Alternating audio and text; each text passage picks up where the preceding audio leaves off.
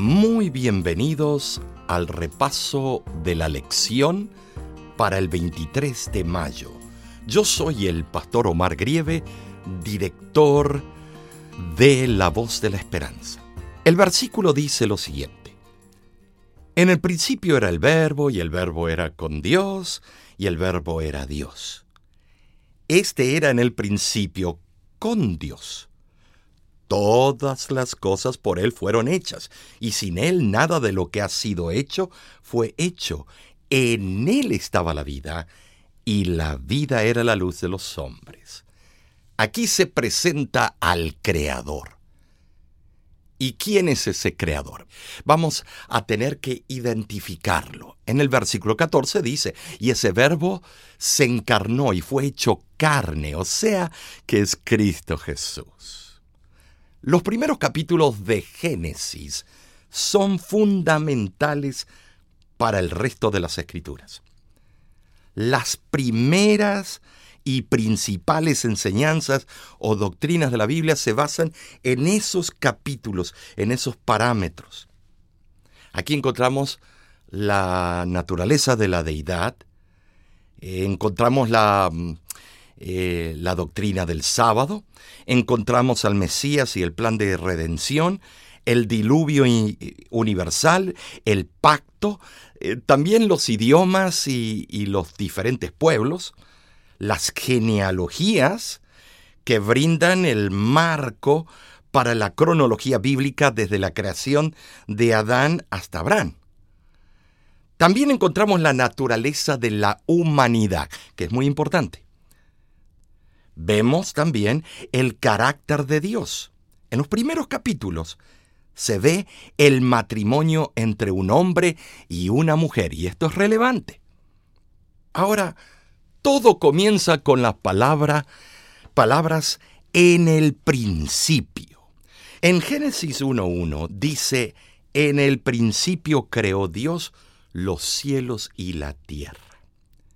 De modo que las palabras con que comienzan las escrituras, estimados, trazan un decidido contraste entre lo que es divino, lo que es humano, lo que es eterno, lo que es infinito. Al hacernos recordar nuestras limitaciones como humanos que somos, esas palabras nos señalan a aquel que es omnipresente, omnisapiente, Estimados, Él es el todo de la creación. Nuestra mente finita no puede pensar en el principio sin pensar en Dios, pues es Él. Él es el principio, el fin y todo, el alfa y el omega, pero Él no tuvo principio. Este primer versículo de las Sagradas Escrituras hace resaltar decididamente una de las seculares controversias entre la Biblia y la evolución. Eh, ateos y materialistas. Mi abuelo fue un ateo escocés y murió siendo ateo. Eh, hay un, un problema. Y la Sierra del Señor lo dice en Joya de los Testimonios, volumen 3, página 258. Al formar el mundo, Dios no se valió de materia preexistente. Oh, eso es bravo. El panteísmo, la antigua herejía que despoja a Dios de personalidad, eh, la, la película Guerra de las Galaxias dice que los Em, mitochlorians es una distribución de la inteligencia y de la energía por todo el universo. Eso es panteísmo. Es interesante que el productor y el que escribió es un judío que eh, habla mucho del espiritismo y también del panteísmo. Me refiero a George Lucas. Dice así el panteísmo es un sinónimo de totalidad de la creación, que todas partículas que encontramos, vamos a decir, en las piedras, en todo, todo lo que es materia tiene una sustancia divina. Tiene sentido, pero cuidado, es peligroso. El doctor Kellogg entró en el panteísmo. Al principio el lector conoce a un ser omnipotente que posee personalidad, eh, voluntad y propósito, existiendo antes que todo lo demás. Por lo tanto, sin depender de nadie más, ejerció su voluntad divina y creó los cielos y la tierra. No sabemos nada del método de la creación más allá de la sucinta declaración mosaica. Dios, dijo Dios, y fue así. Esto es un misterio. Es un misterio de la majestad de la creación y de Dios. El Génesis hace dos declaraciones. En el principio creó Dios los cielos y la tierra.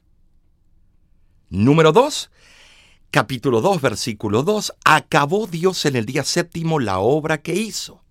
El verbo crear viene del hebreo bara, que en la forma en que se usa aquí describe una actividad de Dios, nunca de los hombres. Dios crea el viento, de acuerdo a Amós 4:13, un corazón limpio, Salmo 51:10, y nuevos cielos y nueva tierra, Isaías 65, 17. Las palabras hebreas que traducimos hacer es asaj, formar, yatzar y otras frecuentemente, pero no en forma exclusiva. No se pueden usar en relación con la actividad humana porque, eh, eh, porque presuponen materia preexistente. Eh, estimados, tenemos que entender que Dios creó de materia que no existía. Debido a que todas las cosas tienen su origen en Jesús al principio, podemos tener la esperanza que al final Él completará lo que ha comenzado. Porque Él es el alfa y el omega, el primero y el último. Ahora, veamos los días de la creación. Qué interesante. La palabra en el hebreo es yom. Y si usted le pregunta a un erudito hebreo, la palabra yom es día, de tarde y mañana, 24 horas terrestres. En los últimos tiempos eh, viene habiendo una tendencia a considerar que la semana de la creación no es literal, que es de millones de años, y, y la mayoría de los eruditos religiosos están diciendo que eso es posible. ¿Por qué? Porque se basan sus teorías no en la fe, sino en la razón y tú no puedes estudiar la Biblia con la razón humana, sino con la razón divina. Yo, yo, te voy a decir, estos eruditos dicen que es una metáfora, que es una parábola, e incluso eh, un mito dicen. Esto ha surgido a raíz de la teoría de la evolución, que supone largas etapas de tiempo para explicar el desarrollo de la vida en el planeta Tierra. Ahora, la pregunta es esta. ¿Qué enseña la Biblia sobre este tema? ¿Por qué los días de la creación en Génesis 1 deben entenderse como días literales y no figurativos o simbólicos? Notemos que el registro de cada uno de los seis días de la creación comienza con este anuncio.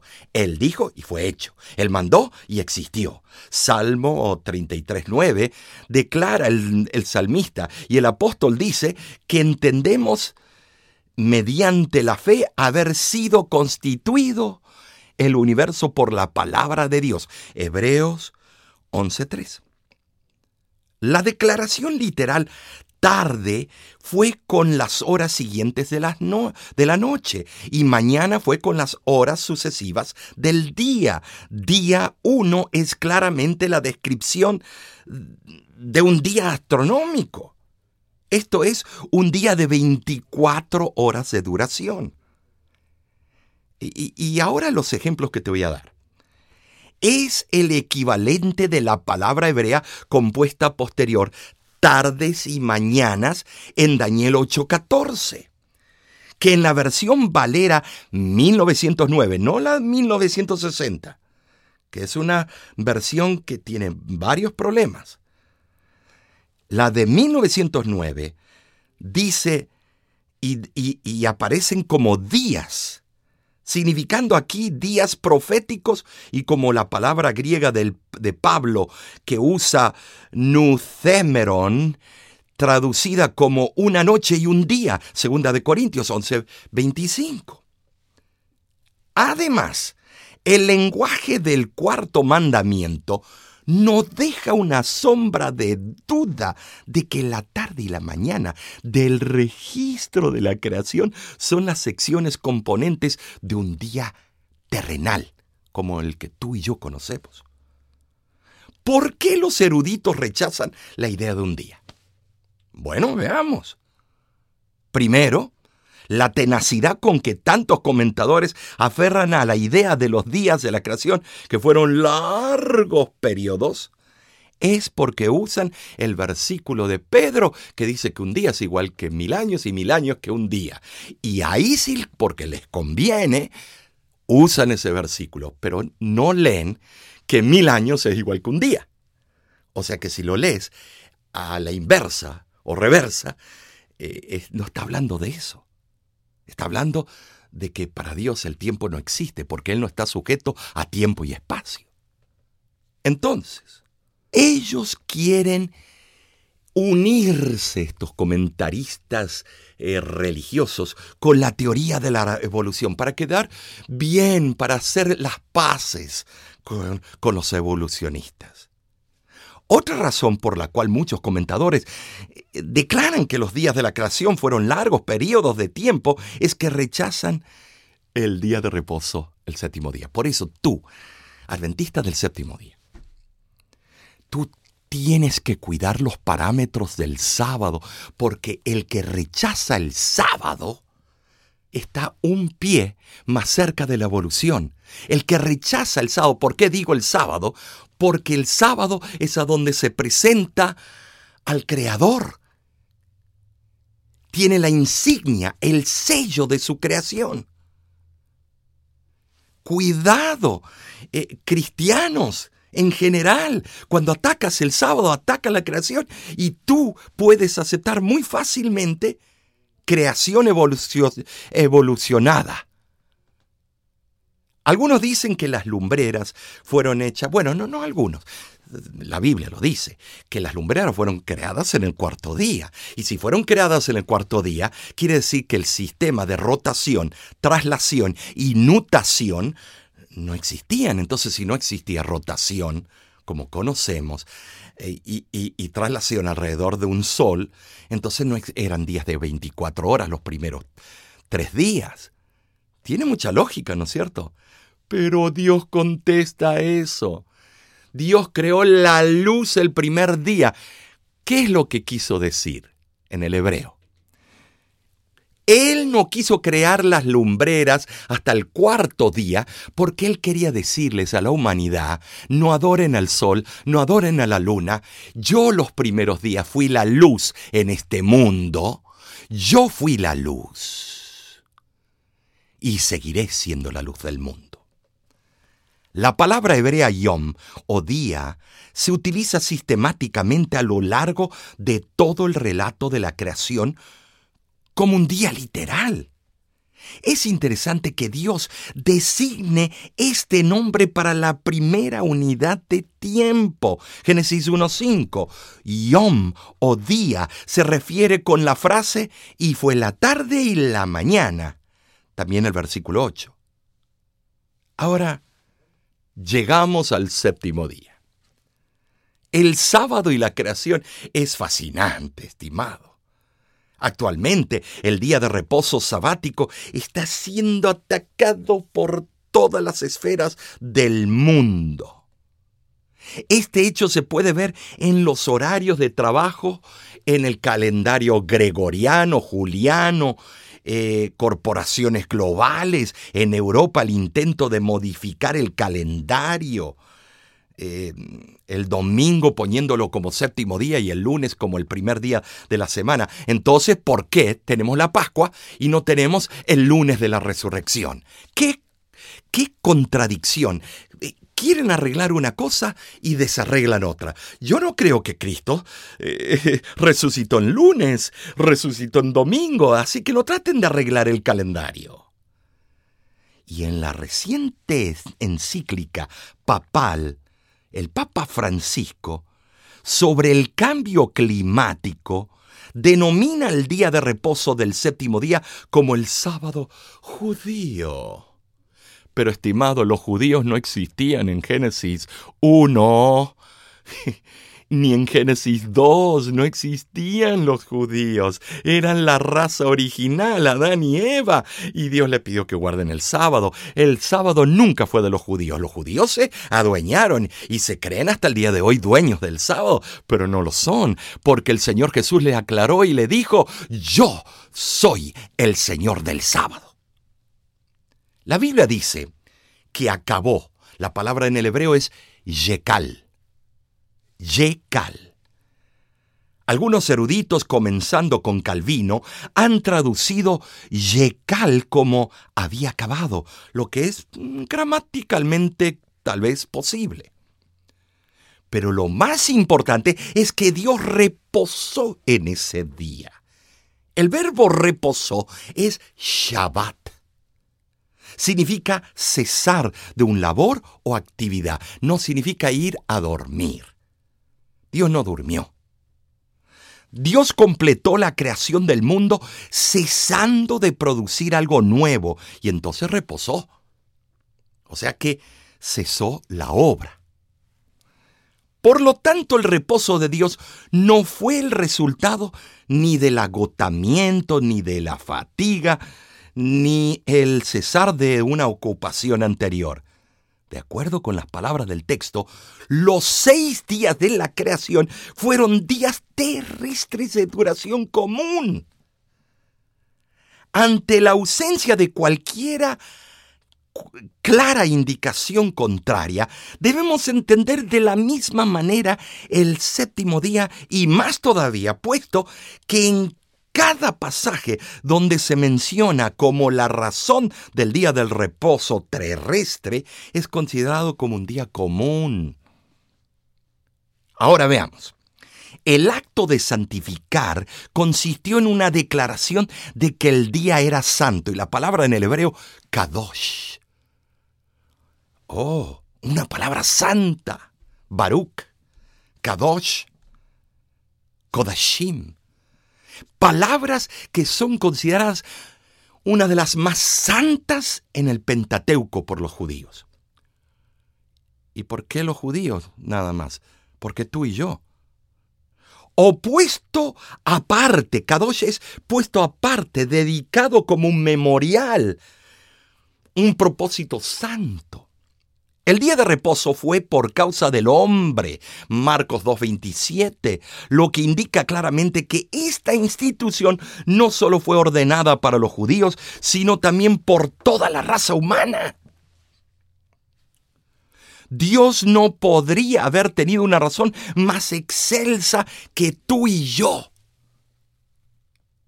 el hecho de que el sábado continuará siendo celebrado en la tierra nueva como un día de culto, Isaías 66, 23, es una indicación clara de que Dios nunca tuvo el propósito de que su observancia se transfiriera a otro día. Es más, Daniel 7, capítulo 7, versículo 25 dice que el cuerno pequeño trataría de cambiar los tiempos y la ley. Debemos también entender que este mensaje está unido con el mensaje de los tres ángeles. Apocalipsis 14, 6. Dice que temed a Jehová y darle honra. ¿Por qué? Porque hizo los cielos y la tierra y todo lo que hay en ellos, en el mar.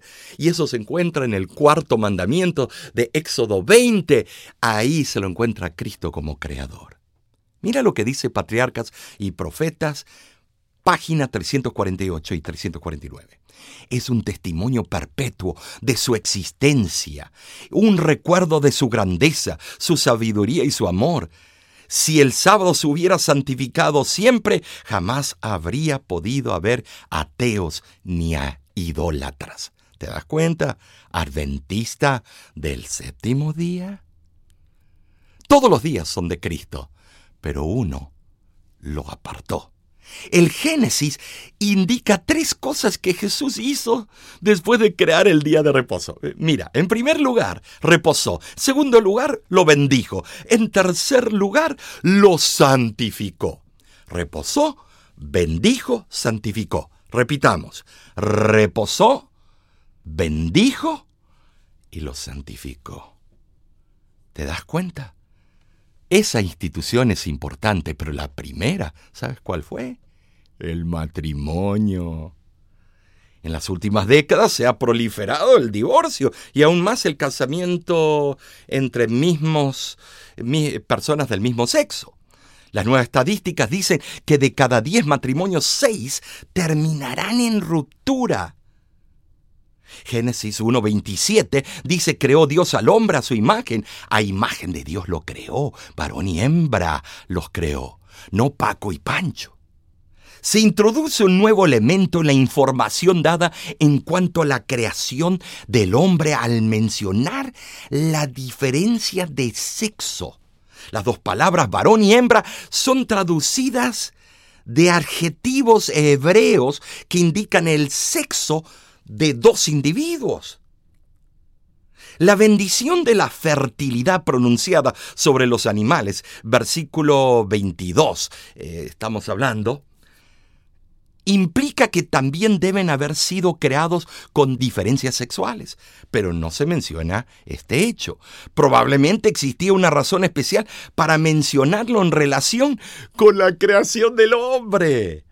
Esa razón puede deberse únicamente en que el hombre, la dualidad de sexos, culmina en la institución de un santo matrimonio.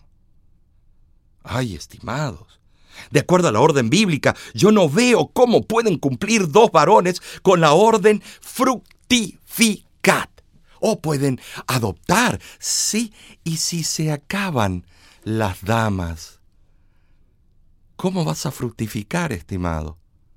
En un laboratorio Queremos ser creadores entonces.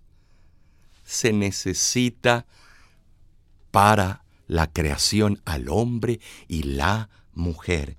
En primer lugar, la bendición del Creador se refería a la propagación y perpetuación de la especie. Veamos ahora capítulo 2 y, versículo 18 dice, y dijo Jehová Dios, no es bueno que el hombre esté solo, le haré una ayuda idónea. Y sacó de la costilla, y dijo entonces Adán, esto es ahora hueso de mis huesos y carne de mi carne. Ay, estimados, gracias a Dios por las mujeres y los hombres. Dios lo hizo caer en un sueño. Fue una operación quirúrgica la que realizó Dios en Adán durante su sueño. La palabra hebrea es selah, que significa en otras partes de la Biblia lado, hoja de puerta, ala de un edificio y panel del revestimiento de una pared. La mujer fue formada para tener una unidad inseparable Debía estar a su lado como su igual para ser amada y protegida por él. Patriarcas y Profetas, página 27. El matrimonio es un símbolo de la relación de amor. La unión de esposo y esposa se expresa en palabras inconfundibles, existiendo como es en realidad unión de cuerpos. Fíjate, a la imagen de Dios los creó, varón y hembra los creó. Adán declara, este sí es hueso de mis huesos y carne de mi carne. Adán la llama mujer. Mira, yo no te estoy diciendo que tú no seas feliz. Si hay alguien que está escuchando, tú tienes derecho a ser feliz. Tú tienes derecho a vivir la vida como se te dé la gana. Dios te dio ese derecho, pero yo tengo el derecho que también Dios me dio para decirte que Dios creó varón y hembra y hasta la evolución está de acuerdo cuando dicen que la selección lo hace la naturaleza y para que exista la raza humana tuvo que haber hombre y mujer para que siga esa, esa procreación. El matrimonio requiere que el hombre deje a su padre y su madre, dice, o que se una con su mujer en una sola carne.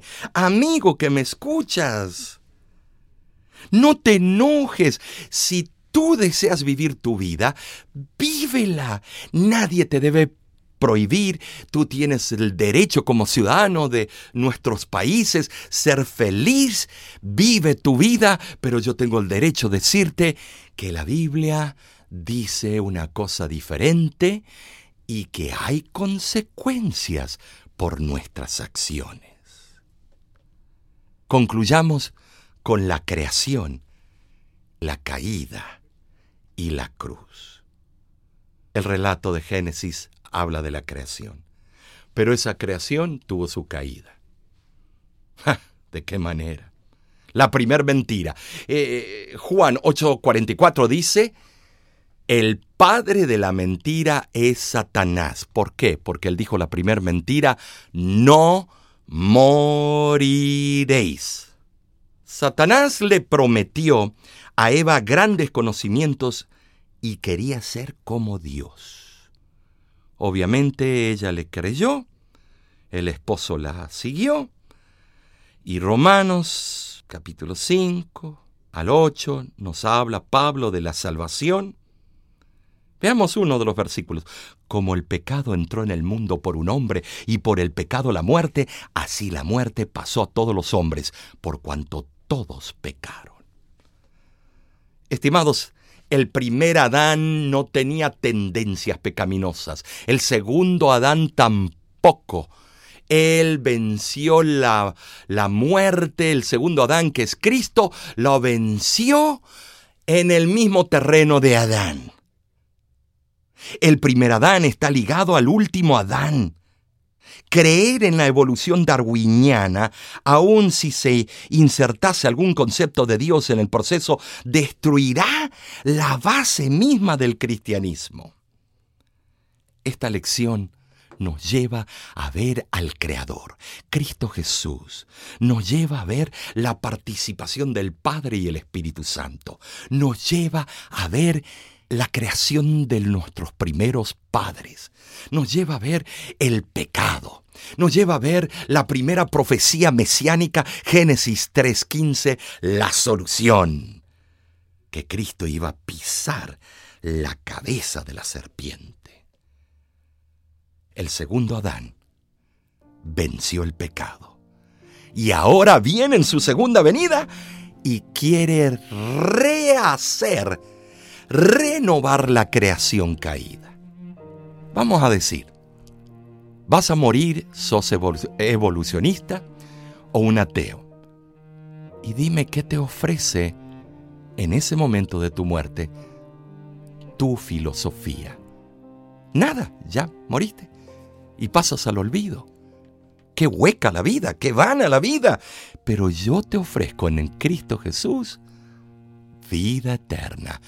Cristo te ofrece vida eterna. Te ofrezco lo que dice la Biblia, vida eterna. Yo prefiero morir con la esperanza de vida eterna.